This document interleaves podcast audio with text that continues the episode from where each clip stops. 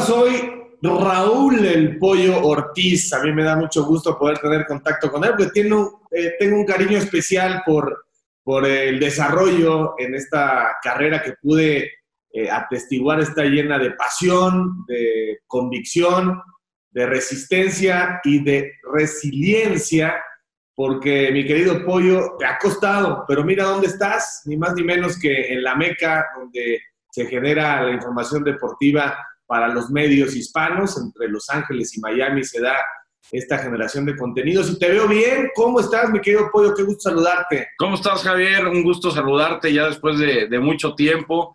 La verdad es que estoy contento, estoy feliz. Eh, estoy trabajando en un, en un, lugar donde me siento muy cómodo, muy pleno. Eh, a nivel personal estoy a todo dar. Eh, ya cumpliendo un año y medio de casado. Ya me iba ir de viaje de, aniversario, pero pues llegó la mendiga pandemia y nos lo privó. Pero pues la verdad es que todo muy bien, mejor que nunca. Orlando Silver es un tipazo, ¿no? Es tu jefe. Sí, de 10 puntos, de 10 puntos. Mira que eh, me había encontrado con pocas personas tan buenas como él en el negocio, siempre muy frontal, muy honesto y la verdad bien buena onda el, el buen Orly. Y estás narrando entonces los partidos para que la gente lo sepa, todos los partidos para Fox Estados Unidos, que no es lo mismo Fox Sports. Es correcto, nosotros somos Fox Deportes y pues somos un ente, digamos, somos como primos, hermanos que dejaremos de ser primos eh, ya cuando, cuando se logre la venta esa famosa de, de Fox, que quién sabe qué es lo que vaya a suceder compartimos algunos programas, compartimos algunos derechos. Acá en Estados bueno, allá en Estados Unidos sale la última palabra y sale Central Fox y salen otros programas, pero digamos que las señales de los partidos de Liga MX, de Rayados, de Santos y de Tijuana, pues sí es, es independiente. La narramos John Laguna, Mariano Trujillo, el Emperador, el Rodo, el Pulpo y bueno, otros compañeros conmigo. Oye, a ver, Pollo, ¿cómo estás? Ya me dices que quizá en el mejor momento. Pero ¿cómo estuviste? A ver, vamos a empezar por el eh, final, o sea, por los últimos episodios, antes de irnos a revisar un poco tu vida en los orígenes. La salida de Televisa, ¿cómo fue? ¿Cómo se da? ¿Qué tanto te afecta? Eh, ¿Qué sentimientos te provoca ya hoy a la distancia? Los cuestionamientos.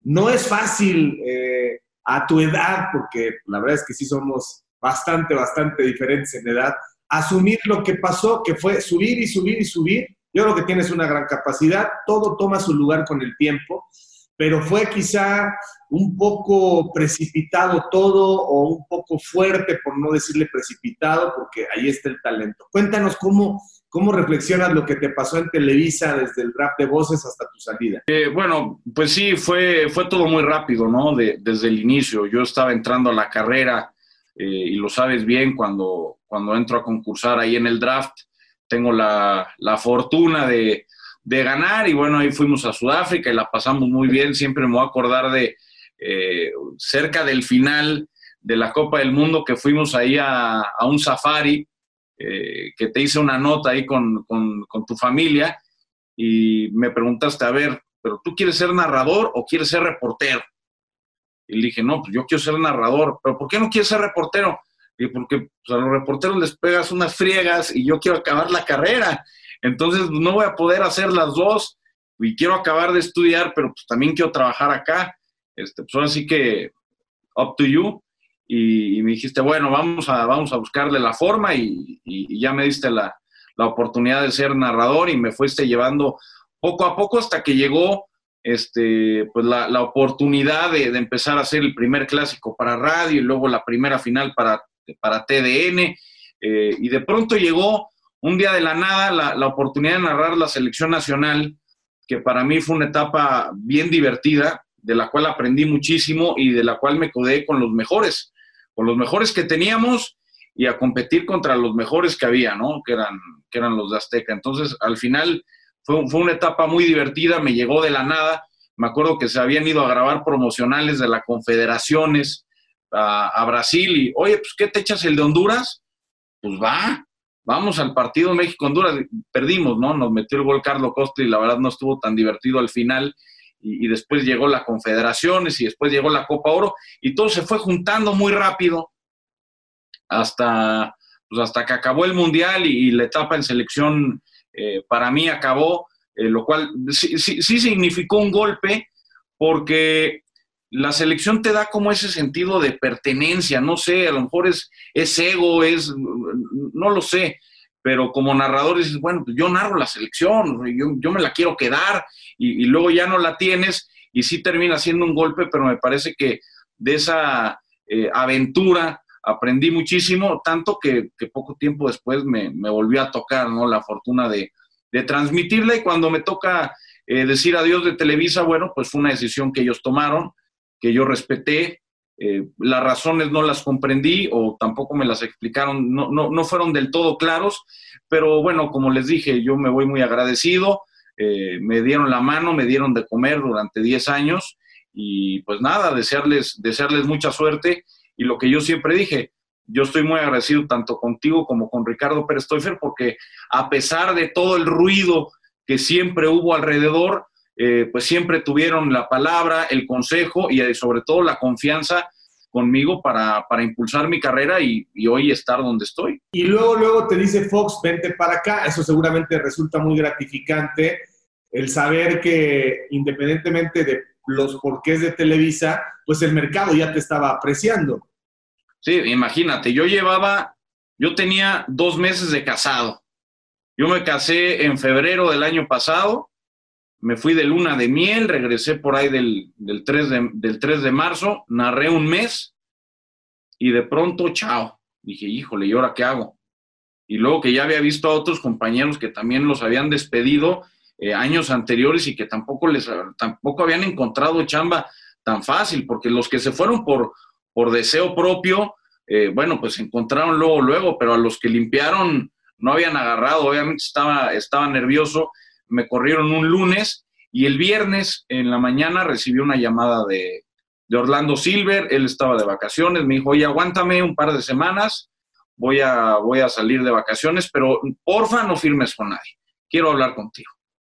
Y yo, no, pues a toda madre, no he hablado con nadie. Entonces, eh, lo esperé dos semanas, platicamos y el día de la, pelea, de la pelea del Canelo vino a México, en lugar de quedarse en Las Vegas a ver la pelea, este, me vino a ver a México, platicamos y nos dimos el apretón de manos y se acabó. Final feliz. A ver, hace 10 años que estabas en Sudáfrica, cuando estábamos hablando de ese reportaje con los leoncitos y esto, que era digamos que parte de tu premio, pero también ya parte de tu responsabilidad. ¿Cuántos años tenías ayer? Hace 10, ¿cuántos tenías? Tenía 20. 20, hoy tienes 30. Sí, cumplo 31 en 15 días. El mismo día que tú, de hecho. Sí, sí, el 3 de septiembre, somos del 3 de septiembre. A ver, esos 10 años, eh, ¿cómo se maneja? Primero, la aceptación del resto de los compañeros, porque era como una carrera para algunos que estabas ganando de manera inmerecida. ¿Cómo te trataron los compañeros? Porque seguramente hubo de todo. Eh, quien se sintió desplazado, quien sintió que tenías preferencias. Eh, ¿Cómo se maneja eso en un chavo de 20 años? Porque, te repito, hubo gente que lo sintió injusto, otra gente que reaccionó muy a favor diciendo, bueno, no sé si es justo o no, pero te apoyo. ¿Cómo fue ese entorno de tus compañeros? Pues mira, la verdad es que no, no era fácil porque digo, al, principio conforme vas empezando a narrar, eh, te vas, vas empezando a conocer a las personas, ¿no? Vas empezando a, viajar con los compañeros, que te vas a Chiapas, a Toluca, Guadalajara, a, donde sea, y los empiezas a convivir y, los empiezas a conocer y empiezan a ver que pues, no eres el niño sangrón que ellos creen que eres y que no eres el, niño fresita nada más que llegó disque por palancas, porque ellos asumen que llegaste por palancas, no, espérate, a ver, yo gané esto y, y ahora resulta que está mal ganar. No, me tocó así, pues si tú tuviste un, camino distinto al mío, pues, pues ni hablar, ¿no? Este es el que me tocó, me tocó a mí.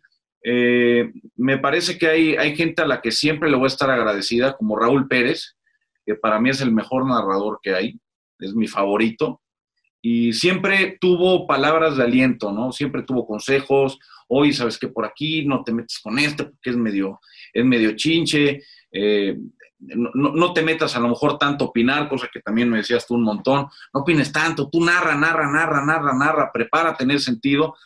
Y, bueno, al final de cuentas, eh, creo que en el balance de 10 años, puedo decir que me fui con muy buenos amigos, con una aceptación absoluta a nivel interno. No te diría que, no te diría que de todos, pero a lo mejor eh, sí de la gran mayoría y, me costó trabajo ganarme esa credibilidad, más que a nivel externo y la gente y la afición y lo que tú me digas, a nivel interno, porque fuimos escalando de, forma este, muy rápida, eh, sin saber cómo, a lo mejor sin merecerlo, y, de pronto sí, sí pisamos algunos callos de, algunos que, y, tú lo sabrás muy bien, estaban muy molestos, se hicieron o decían hasta lo imposible para, para que eso no sucediera. Pero bueno, al final este, terminamos todos siendo amigos. ¿Cómo te afectó o cómo te benefició la fama? Pues fíjate que nunca, nunca me fijé tanto en eso. Seguramente hubo algún momento en el que se me subió, ¿no? Como, como a todos, no te diría que no. no. No sabría identificar cuál fue ese momento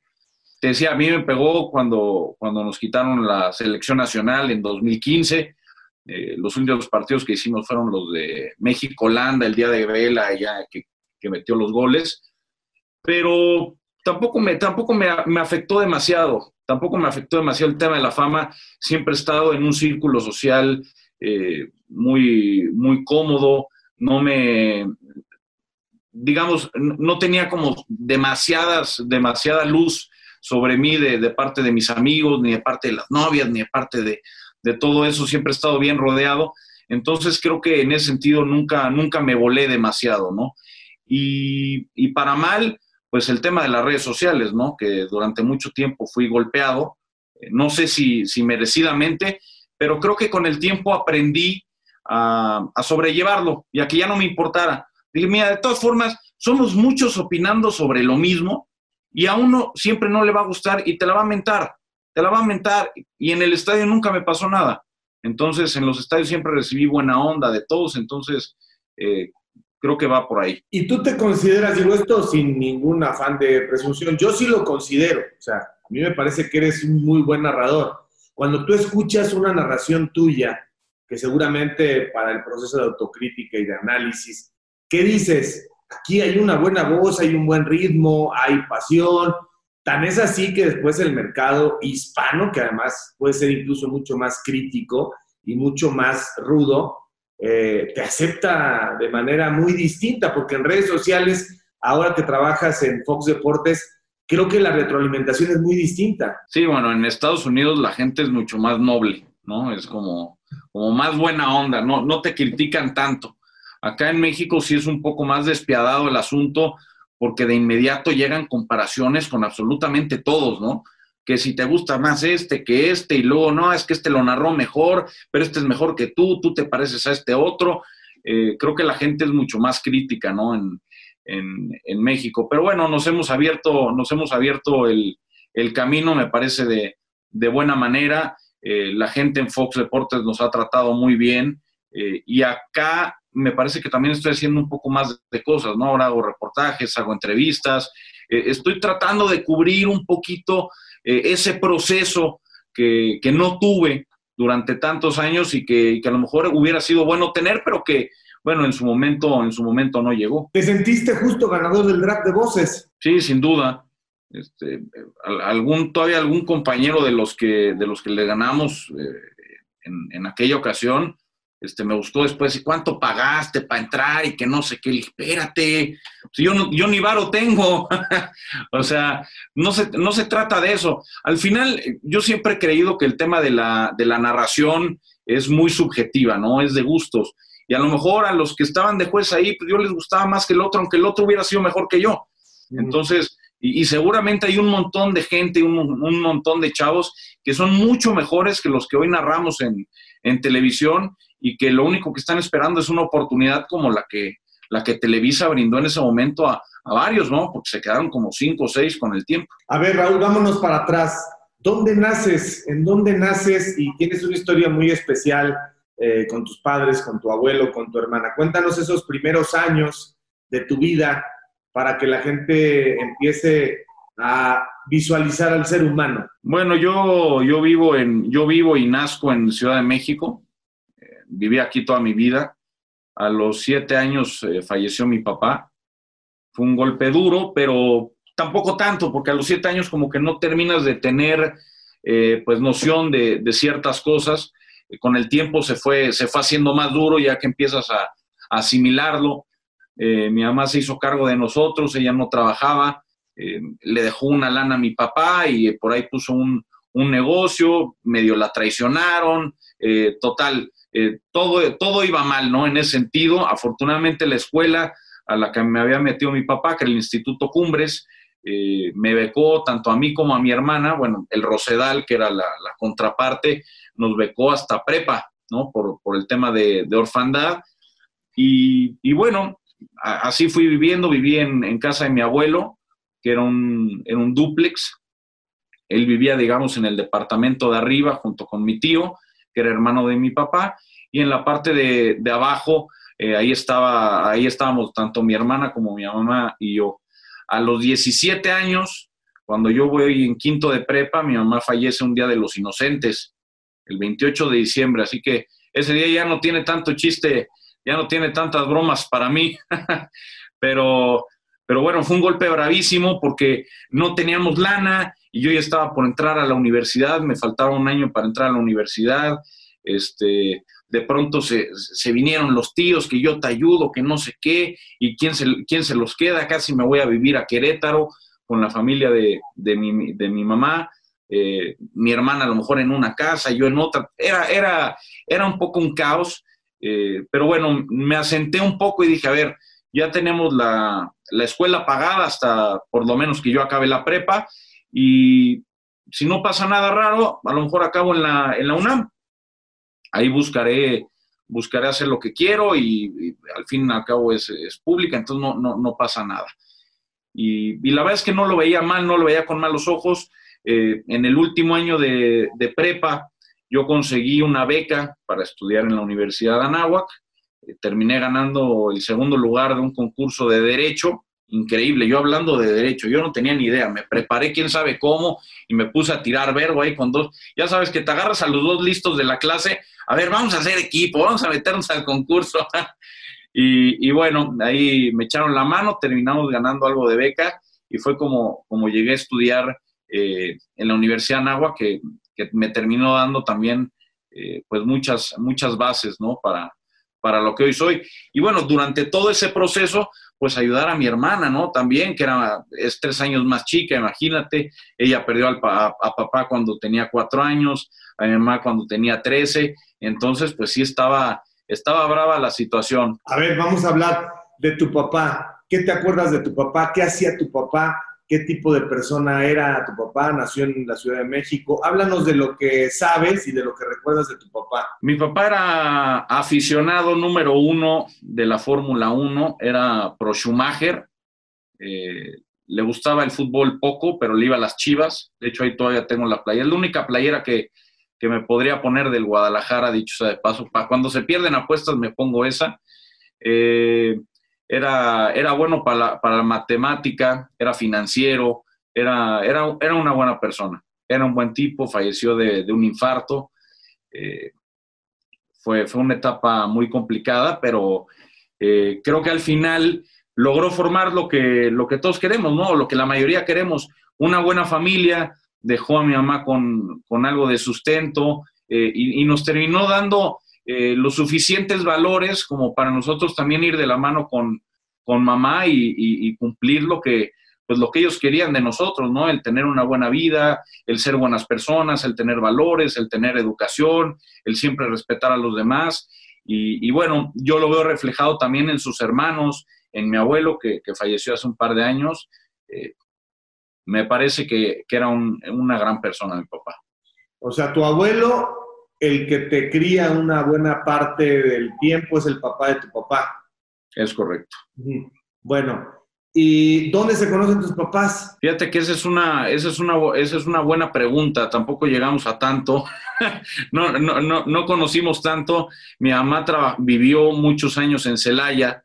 Eh, mi abuelo de parte de mi mamá era español y ya sabes, vino toda la camada de, españoles a, mitad del siglo anterior y, se quedaron entre Querétaro y Celaya, se conocieron aquí en México porque estudió un tiempo aquí mi mamá, pero bueno, luego tuvo que ir por ella a Celaya y ya, ya sabes, fue todo, todo un rollo, pero eh, me parece que eh, sí fue acá en la Ciudad de México. Tampoco tengo tanta información porque no tuve a quién preguntarle. tu abuelo paterno sí le pudiste preguntar? Pero no se metía tanto, ¿eh? la verdad es que no se metía, no se metía tanto. Eh, era, era más platicón de sus viajes porque era un, amante de, de viajar. Cuando muere tu papá, ¿dónde están los papás de tu mamá? ¿Por qué no van con los papás de tu mamá en lugar de con el papá de tu papá? Lo que pasa es que nosotros ya vivíamos en el, en el duplex que te comenté. Eh, ya vivía aquí mi papá, le estaba dando una renta a mi abuelo, que es el que, el que vivía en el, en el departamento de arriba, por decirlo de alguna manera. Mi abuela, de parte, de, bueno, de las dos partes, ya no estaba, ya había fallecido. Y el papá de mi mamá ya vivía en, vivía en, en una casa casi de retiro, prácticamente, ¿no? En, en Querétaro. No, era de retiro, vivía con la familia, pero ya eran eh, puros señores grandes, ya sabes, eh, arriba de 70 años todos, entonces era, era todo un tema. Y, bueno, nos, nos, decidimos quedar aquí porque aparte mi abuelo le dijo, ¿sabes qué, Adri? Ya no, no me pagues renta, no me pagues nada, es su casa y, y, y no tienen nada que hacer ahí. ¿Y a qué edad bueno, ¿cuántos años tenía tu papá cuando murió? Mi papá tenía 45 años, más o menos. Y tu abuelo, cuando pierde, tu abuelo paterno, cuando pierde a tu abuela? ¿Cuándo fallece tu abuela? Mi abuela fallece antes de que yo naciera. Ok. Yo ni siquiera la conocí, poco más de, poco más de 30 años seguramente. Y tu abuelo, que sé que es entrañable para ti por muchas razones, ¿cómo era tu abuelo? Porque ahora que me dices que no platicaron nunca de cómo se conocieron su hijo y su nuera, ¿Cómo era? ¿Cómo era para ti? ¿Cómo era la relación con él? Era muy cercana, ¿eh?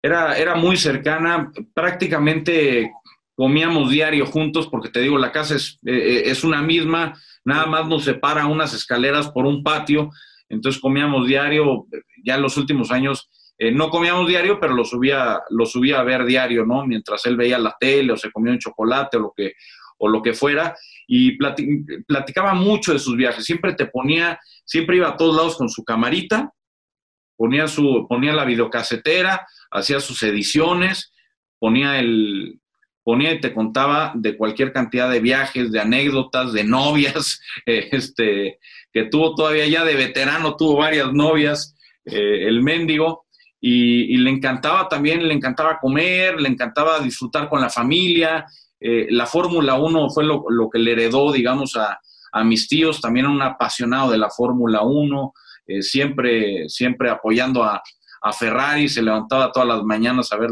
las carreras cada fin de semana y las grababa y las volvía a ver y las volvía a ver.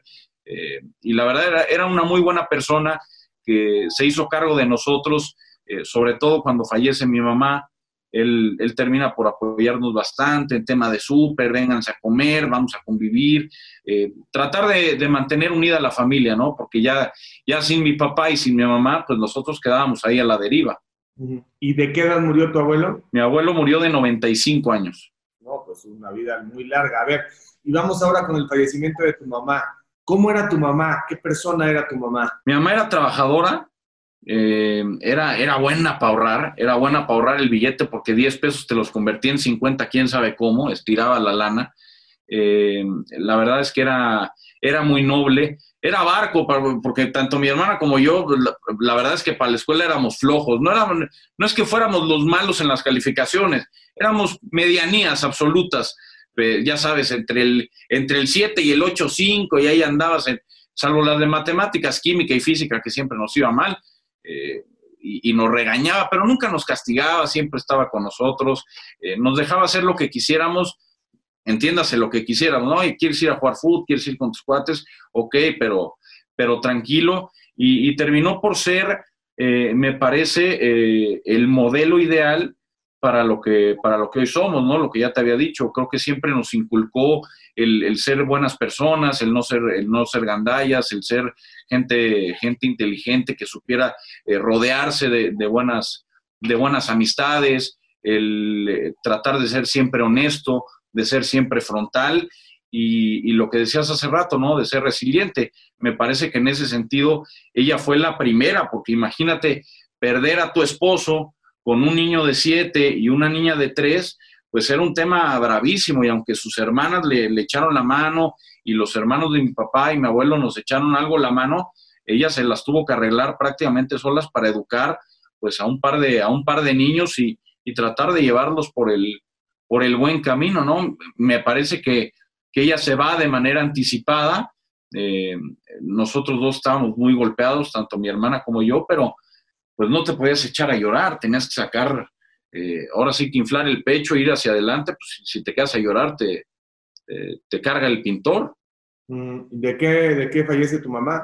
Infarto también.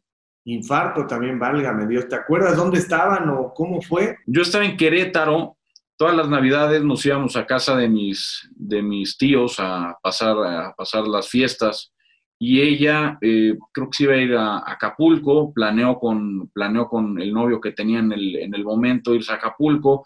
Yo siempre me quedaba todos los veranos y todas las navidades eh, con mis primos en Querétaro. Entonces ella se regresó. Yo estaba jugando con mis primos Risk y, de pronto vi a, mi tía llegar eh, muy triste, iba llorando, como que no le dimos tanta importancia dijimos, bueno, no, no pasa nada. Y al otro día en la mañana, el día 29, eh, me levantaron a las 5 de la mañana, oye, métete a bañar, métete a bañar. Métete a bañar, métete a bañar. Y nos fuimos, eh, la hermana de mi mamá, eh, su esposo y dos primos en el coche a México. Yo preguntaba, pues, ¿qué pasa, no? No, es que tu mamá se puso mal. Y yo volteaba a ver a mis primos y los veía muy arregladitos. Pues, son las 7 de la mañana, ¿qué, qué, carajos hacen en traje estos, no? ¿Por qué traen saco? ¿Por qué traen zapatos? Y de eso que ya lo sabes, pero no lo preguntas, ¿no? Imagínate el camino de, Querétaro para acá se me hizo eterno. Eh, aparte no veía a nadie triste, como que todo el mundo estaba actuando muy bien. Y, fue hasta que llegué a mi casa que me dijeron, bueno, eh, tu mamá falleció. Eh, mi hermana estaba en Acapulco, de hecho, la había invitado una, una amiga suya ahí a, a pasar Año Nuevo y pues sí, sí lo recuerdo, sí lo recuerdo con mucho, mucho pesar. El día del funeral fue bravísimo. Sí, porque ya le había, te había puesto un palo durísimo con lo de tu papá y finalmente, bueno, pues está tu mamá y está joven y viene un segundo fregadazo muy fuerte, muy profundo en el alma, pues a una edad muy vulnerable porque pues eres un, eres un chavo que está totalmente en la adolescencia, ¿no? Pues sí, imagínate, luego ya a la escuela y lo primero que hace la escuela es, eh, como era de los legionarios de Cristo, el día uno te hacen una misa con toda, con cuarto, quinto y sexto de prepa, y casi casi que te paran, te paran, miren, es el niño que está por la misa, es su mamá, todo mundo te voltea a ver, te sientes, te sientes juzgado, eh, te sientes dolido, sientes hasta cierta lástima, ¿no? De, de, los demás. Eh, no sé, fue, fue un momento raro, fueron fueron días muy raros eh, que no, no fue fácil superar, pero bueno, no tenía de otra, ¿no? Como le dije a mi hermana, bueno, hay que ponernos las pilas, hay que estudiar y hay que meterle para, para sacar la beca para la universidad y tú mantenerte, eh, pues no, no había de otra. Y afortunadamente, cuando logro entrar a la universidad, viene lo del draft de voces y mi entrada a Televisa, que eso para mí fue oro puro, no solo porque cumplía mi sueño absoluto de entrar a, una empresa a la que siempre quise entrar, sino porque ya iba yo a tener lana para, pues, por lo menos ayudar en mi casa y mi hermana y a mi abuelo y, ver qué hacía. Oye, y entonces, bueno, supuestamente eh, en ese momento, eh, bueno, no supuestamente, más bien quise decir, a partir de ese momento el vínculo con tu hermana es, bueno, indivisible, ¿no? O sea, son son lo mismo, porque además eh, a ti te queda ella, a ella le quedas tú, ya no esté el abuelo. O sea, es, es fortísima esa, esa relación, ese vínculo, ¿no? Sí, sí, sí. La verdad es que desde ese, desde ese día somos, somos inseparables, obviamente con, con, todo con todos los problemas, ¿no? De típicos de hermanos, las, las peleas eh, habituales. Yo, yo tomé un rol eh, a lo mejor sin tener lo que hacer, pero como de papá, ¿no? Si, se permite la palabra, y de pronto yo era el que ponía horarios y daba permiso, hazme, hazme todo el favor, yo dando, poniendo horarios y, dando permisos, no, tienes que llegar aquí antes de las 3 de la mañana porque si no, nos va a haber bronca, pues que, ¿sabes cuándo me hizo caso? Nunca me hizo caso. Pero bueno, yo trataba de, poner el ejemplo, eh, yo le decía, bueno, es que a mí el fin de semana, entre semana, entre semana estudio, pero el fin de semana pues me toca, me toca chambear, tengo que estar a las 7 de la mañana en el aeropuerto porque me voy a Monterrey o a Aguascalientes y a ver, regreso mañana, pero el programa y no sé qué vas a comer y qué vas a hacer y dónde vas a estar, ¿no? Sí, un, un poquito como, como papá soltero eh, estaba, pero, pero bueno, al final creo que ella va por un extraordinario camino, está trabajando, su relación, eh, eh, sus relaciones personales van, van muy bien creo que se ha convertido en una gran mujer y, bueno, la tarea ya está hecha. No está casada ni tiene sobrinos todavía. No, todavía no, todavía no. O ya, ojalá si, ve, si el novio ve la, entrevista, ponte pilas, papá, ya, urge, urge sacar esas papas del fuego. oye, oye, ¿cuándo perdiste el camino con el americanismo? ¿Cómo fue que te volviste tan, tan este, intenso? Pues fíjate que desde toda mi vida, ¿eh? Todavía me acuerdo el día que, que le empecé a ir a la América, eh, a mí me encantaba de chiquito, tenía yo creo que cuatro años, me encantaba el Necaxa y me encantaba el América. Yo veía el ratón Zárate y decía, el ratón Zárate es mi jugador favorito en la vida. Aguinaga también me encantaba. Pero luego veía las águilas africanas con ese uniforme padrísimo que a mí es el que más me ha, gustado y, jugaban entre ellos y me pregunta mi papá, bueno, ¿y a quién le vas? No, pues al que gane. No, no, cómo que al que gane? No puedes ir al que gane, tienes que escoger uno. Y yo, chin, ¿a quién le iré?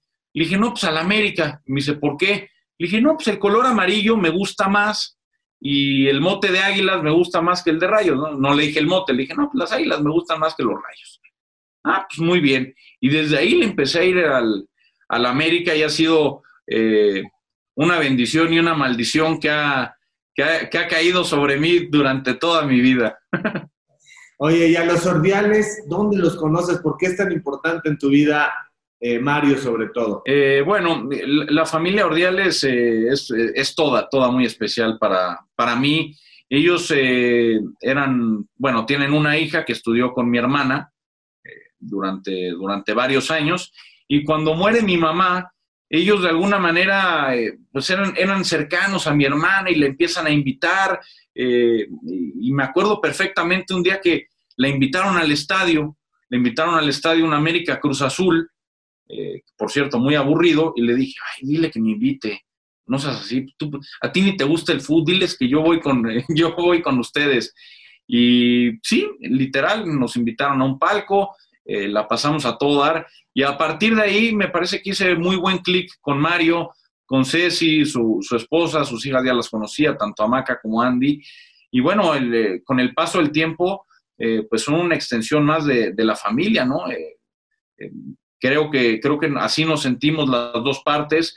Siempre han mostrado muchísimo interés en, apoyarnos, en ayudarnos, en escucharnos, y, creo que es mutuo, ¿no? el cariño es, es impresionante y es, eh, es literalmente nacido, nacido de la nada. Oye, ¿juegas fútbol bien? Sí, soy un crack. La verdad es que soy, la verdad es que soy un crack.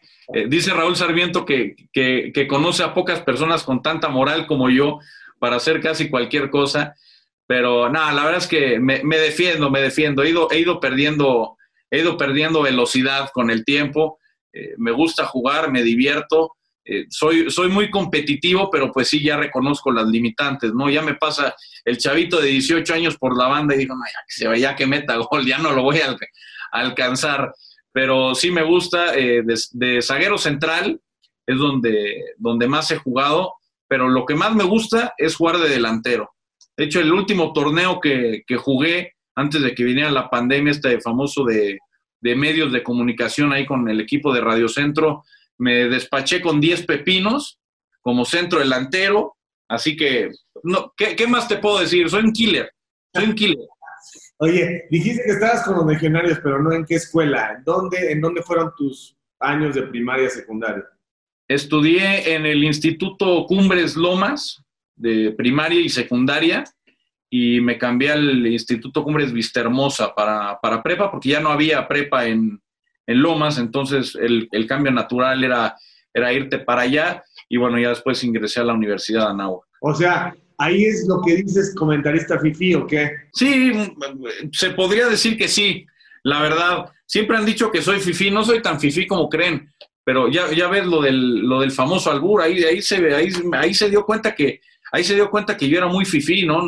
que ahí vagamente en un albur y, vaya regaño que me tocó, todavía me acuerdo cómo los traía.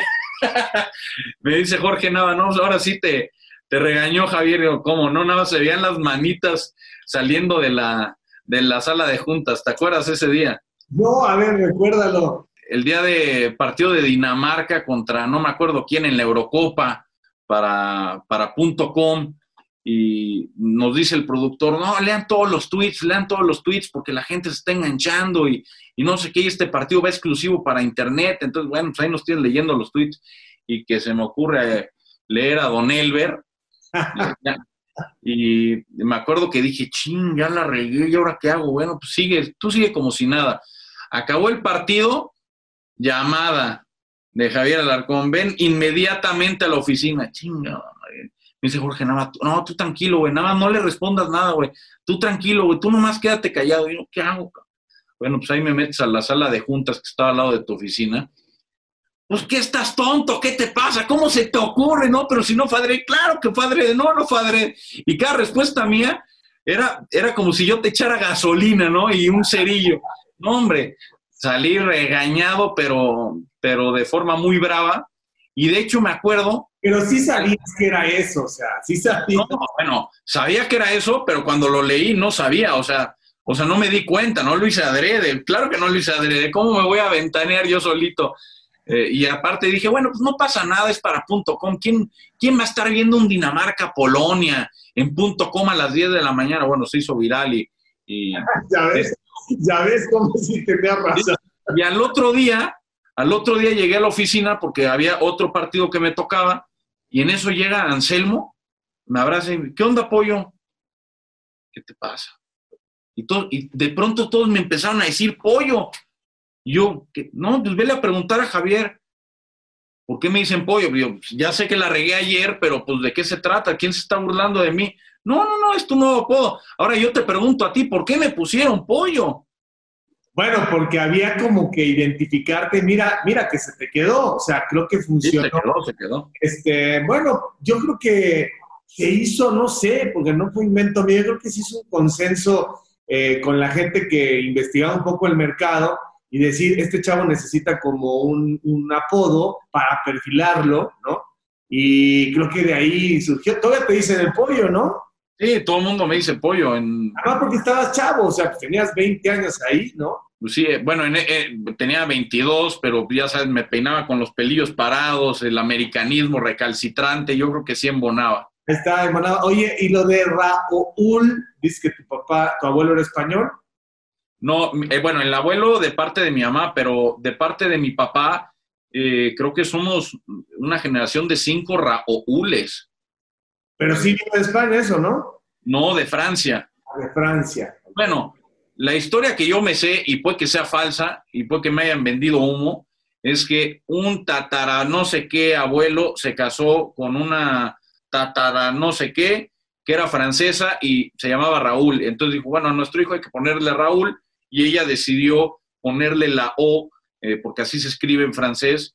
Eh, vamos a ponerle Raúl en, en, lugar de Raúl, para que se escriba en francés por, por mis raíces. Ah, perfecto. Y de ahí se quedó, y mi bisabuelo, y mi abuelo, y mi papá, y yo, todos somos Raúles, pero aquí se acabó. Conmigo se acabó la fiesta. Oye, pero creo que es francés, pero del lado del País Vasco, ¿no? ¿O no? La verdad es que, la verdad es que no sé. Yo tengo, yo tengo eh, raíces vascas de parte del, del, papá de mi mamá, ¿no? De la familia de mi mamá, que ellos estaban en, en Durango. ¿Era Durango o León? Eh, raíz vasca, eh, una, zona ahí cerquita de, Bilbao, eh, pero no, pero como tal de parte de mis papás, de parte de mi papá, creo que si hay una relación francesa es muy, muy, muy lejana. Aquí sí somos más mexicanos que el nopal y, de parte de mi mamá sí son, sí son disque más fifis, ¿no? Se tiran, se tiran ellos solitos de que no, que la realeza española y que no sé qué. Ya sabes. ¿Eres Raúl Ortiz y el otro apellido? De la Racuechea. Ah, no, pues sí, oye, dale el beneficio, dale el beneficio a la familia de tu mamá. Sí, no, sí, sí, les creo, les creo, les creo que eran, eran, eran fifís hace como 100 años. Oye, ¿quién te enseñó a narrar y cuándo te das cuenta que tienes facilidad? ¿Tú solito grababas tus partidos? ¿Cuándo empieza esta inquietud? Porque luego muchas veces el futbolista que no pudo llegar a ser, eh, intenta o intentamos entonces ser comentaristas para no alejarnos del juego. ¿Cómo se da esto de la narrada? Mira, a, mí siempre me encantó jugar fútbol, pero pues yo desde, desde chico siempre supe que no tenía cualidades como para, para ser profesional. De entrada no era el mejor de mi selección, entonces pues dije, eh, obviamente no, no, no tengo esas capacidades. Y yo siempre he sido aficionado a jugar FIFA. Entonces desde chiquito ponía el FIFA y, y, luego no le entendía, ya de muy chico yo no le entendía a los narradores en inglés. Entonces le ponía mute y me ponía a narrar yo solito. Yo solito ahí le, iba dando hasta que después ya entró eh, el perro y, Peláez que entraron a narrar el FIFA, quién sabe cuándo. Pero eh, yo siempre le ponía mute y me ponía a narrar porque aparte las frases eran tan repetitivas que ya me empezaba a aburrir. Y luego lo hacía con mis cuates mientras yo jugaba, eh, con mis cuates mientras los veía jugar en la selección, un tiempo que me salí. en fin, entonces me fui dando cuenta de lo que, de que yo quería hacer como decía a los ocho años, yo quiero ser croneador. Le decía a mi tío, yo quiero ser croneador, yo quiero ser croneador. Ah, muy bien, muy bien, qué bueno que quieras ser croneador, pero bueno, ¿cómo le vas a hacer? Y me acuerdo que todos mis cuates y mis tíos, todo mundo me tiraba de loco. ¿Cómo se te ocurre que vas a ser narrador? O sea, ¿y cómo le vas a hacer? ¿Qué se estudia para eso?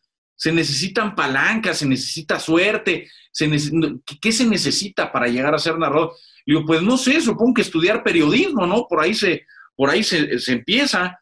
Eh, y, vi la, Raúl del Campo, pero me quedaba muy lejos y luego la Náhuac sí me dio la beca. Entonces dije, bueno, pues vamos a empezar por, por ahí a ver si hay, a ver si hay algo de suerte.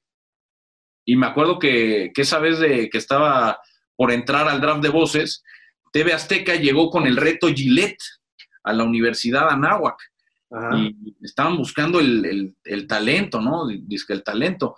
Dije, pues voy a participar, ¿no? Televisa todavía no me llama, ya mandé mi video, van cuatro, van tres semanas y estos no me pelan, ya valí, ¿no? Nadie me va a llamar. Y me acuerdo que participé en el reto Gillette y avancé a la siguiente etapa que era ir a TV Azteca.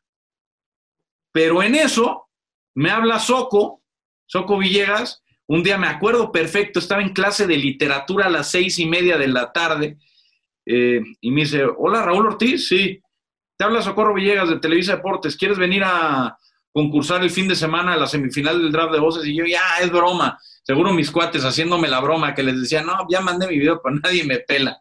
No, de veras, de veras. Ah, perfecto. Y fui, avancé a la siguiente ronda y, ya no fui, a, ya no fui al, casting de TV Azteca ahí en, bueno, cuando tocaba, ya decidí ya no ir. Me acuerdo que le dije a Soco, oye Soco, ¿y qué hago? Es que me avanzaron acá también. Y me dice Soco, no, quédate aquí, quédate aquí, participa aquí, aquí ya estás en la final. Y bueno, pues sí, tienes razón, ¿verdad? Pues, ¿para qué voy para allá si ya estoy acá en la final, güey? Bueno. Oye, ¿y contra quiénes fueron? ¿Tienes algunos nombres del draft de voces? ¿Quiénes, quiénes eh, ¿Quiénes lograron chamba en otros lados o incluso en Televisa? Creo que fue una, edición muy peleada, ¿no? Sí, de, esa generación eh, mantengo relación con dos.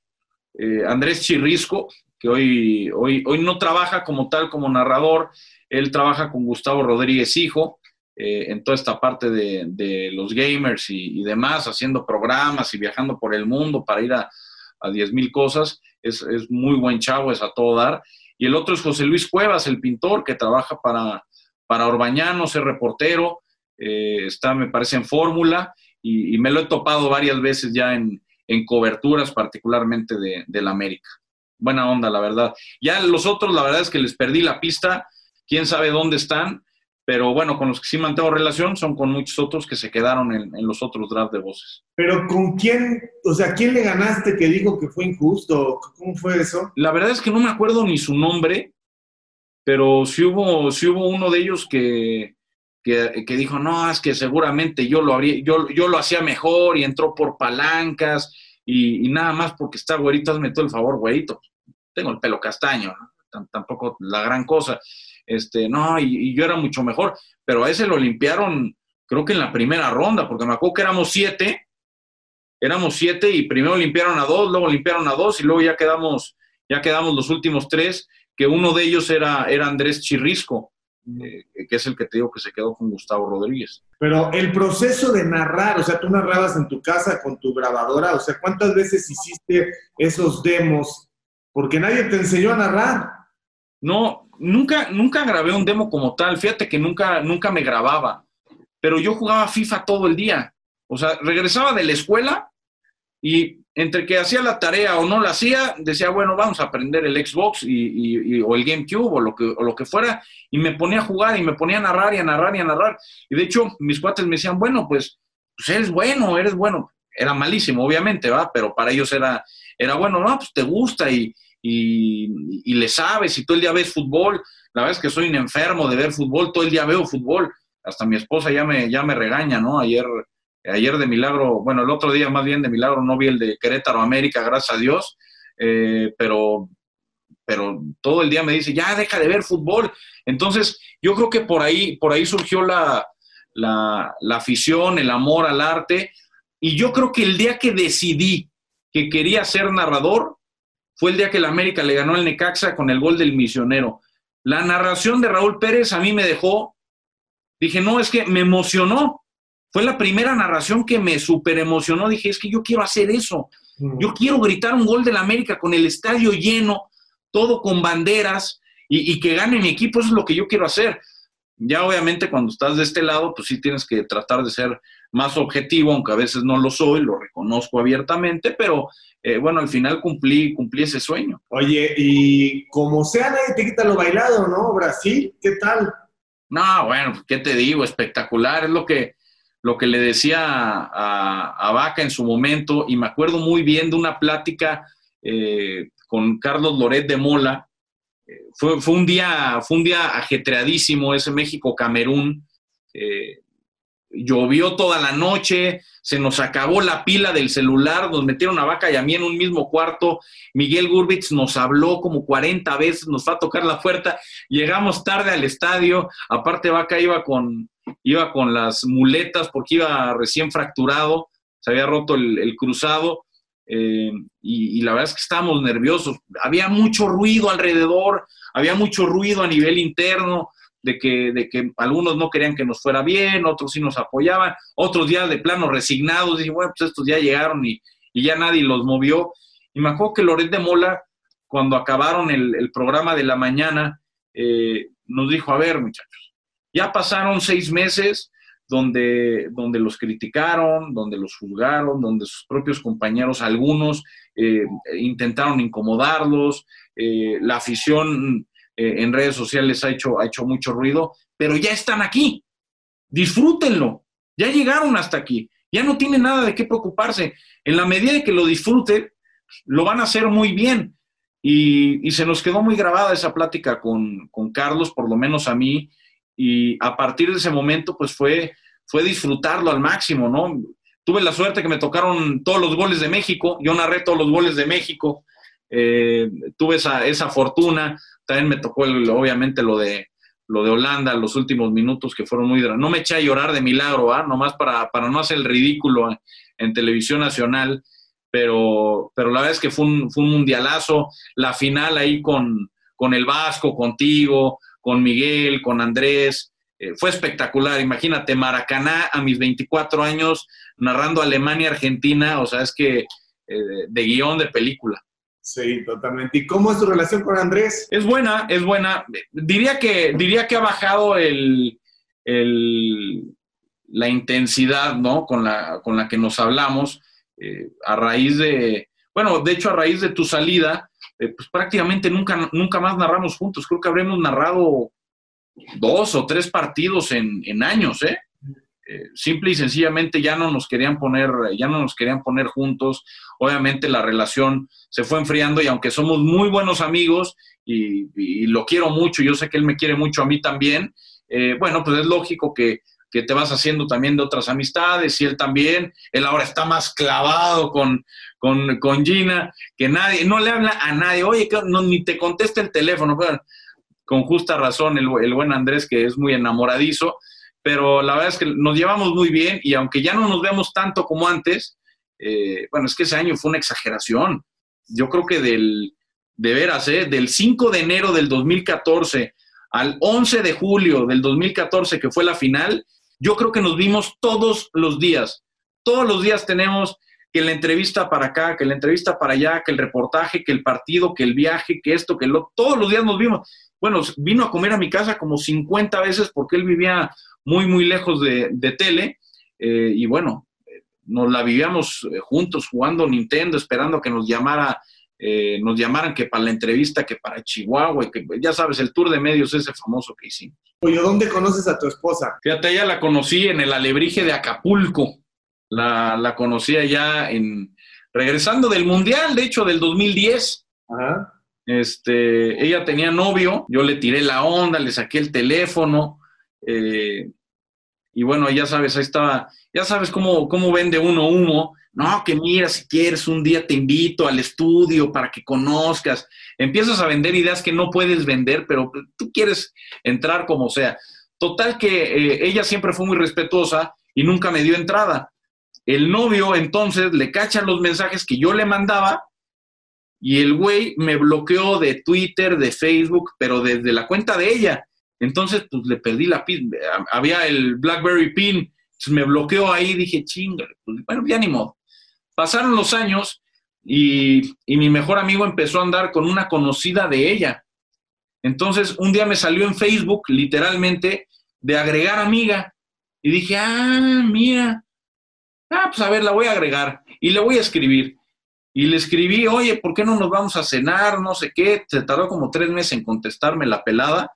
Este, y bueno, finalmente aceptó eh, a las tres. Eso, te hablo de cuatro años después, ¿eh? O sea, de que la conocí a que empecé a salir con ella, te hablo de cuatro años después.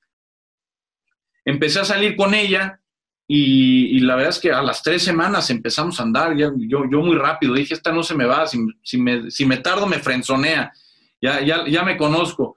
Entonces ya em, empezamos a salir y bueno, pues ya la, la, relación acabó en que, en que no sé cómo, pues estoy casado. Oye, y obviamente piensan en hijos. Sí, sí, sí, sí, sí tenemos ganas, tenemos ganas de dos. Eh, la parejita sería ideal. Eh, en algún momento ella, ella me decía tres, pero bueno, ya, ya llegamos más o menos a un acuerdo que dos. Y, bueno, aunque ella se ríe de mí, le digo, a ver, primero lo primero. Primero me voy a Qatar y después tenemos hijos. No, pero tú ni sabes si vas a ir a Qatar, que narran en inglés y que no sé qué. Bueno, pues si no me llevan, me voy. O sea, me voy con mis cuates al mundial. Si no voy de chamba, voy de placer. Pero de que voy, voy. Y me dijo, bueno, está bien, órale. Entonces, la idea de nosotros es empezar a hacer la tarea, por decirlo de alguna manera, ya una vez que, pase Qatar, o tantito antes de Qatar, pero digamos que no, no vaya a ser la de malas que nazca justo en, entre noviembre y diciembre del 2022, porque sería, eh, o sea, es una bendición, pero pues yo también quiero ir al Mundial. Oye, ¿y qué hace ella? Ella es diseñadora gráfica, eh, trabaja para una empresa de, productos orgánicos que se llama Organics, cositas para bebé, y aparte tiene su, despacho de, diseño, ya sabes, te genera logos, te genera este, tarjetas de presentación, la página de internet, ahí si gustan, echen un grito y hacemos, hacemos business. Mi querido Pollo, qué gusto ponernos al corriente, eh, sabes que te aprecio mucho, que sigo creyendo en tu talento. Eh, no puedes dejar que nada te contamine, o sea, las oportunidades en la vida se aprovechan y no cualquiera, hay que tener capacidad, hay que tener talento, hay que tener buen manejo de las emociones, buen PR. Y estos 10 años que te pasaste subiendo, eh, llegaste a un punto en el que ya no vas a bajar. Y eso obviamente te tiene que estar, hacer estar tranquilo porque tienes un talento que que todavía puede, puede adquirir muchas facetas. Así que felicidades por tu, por tu penetración durísima en el mercado hispano. Sé que Fox Deportes está muy contento con tu labor.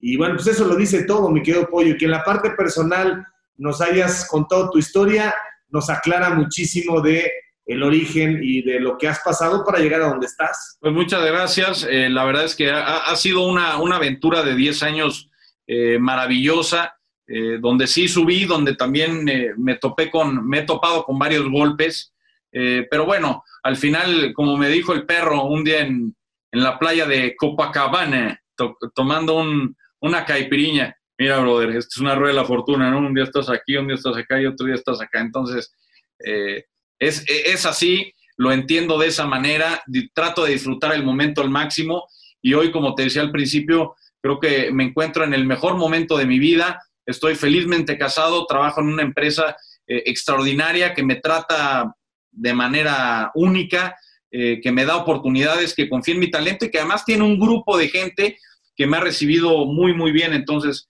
¿qué te puedo decir? Estoy, estoy de maravilla. Te mando un fuerte abrazo, mi querido Pollo. En el camino andamos. Gracias por tu tiempo. Un abrazo. Ahí nos jugamos al guito en el América Cruz Azul, papá. Ya estás, mi pollo. Que traiga comida para cuando acabe la pandemia. Que estés muy bien. Abrazo. Así que, camaradas, por favor, no dejen de seguirme a través de todas mis redes, de suscribirse a mi canal, dale a la campanita, dale like. No te olvides de dejarme tus comentarios. Yo mismo estaré respondiendo. Cambio y fuera, camaradas.